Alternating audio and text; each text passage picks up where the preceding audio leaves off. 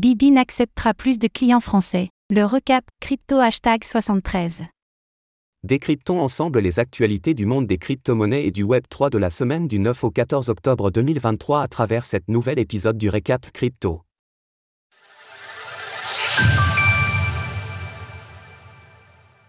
Récapitulatif des actualités des crypto-monnaies.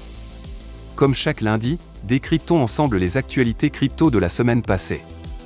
Au programme du jour, Ferrari va accepter les paiements en crypto-monnaie pour ses véhicules, la plateforme Bibi n'acceptera plus d'investisseurs français prochainement, CoinHouse se sépare de 15% de ses effectifs, ETF Bitcoin, la SEC ne fait finalement pas appel contre Grayscale.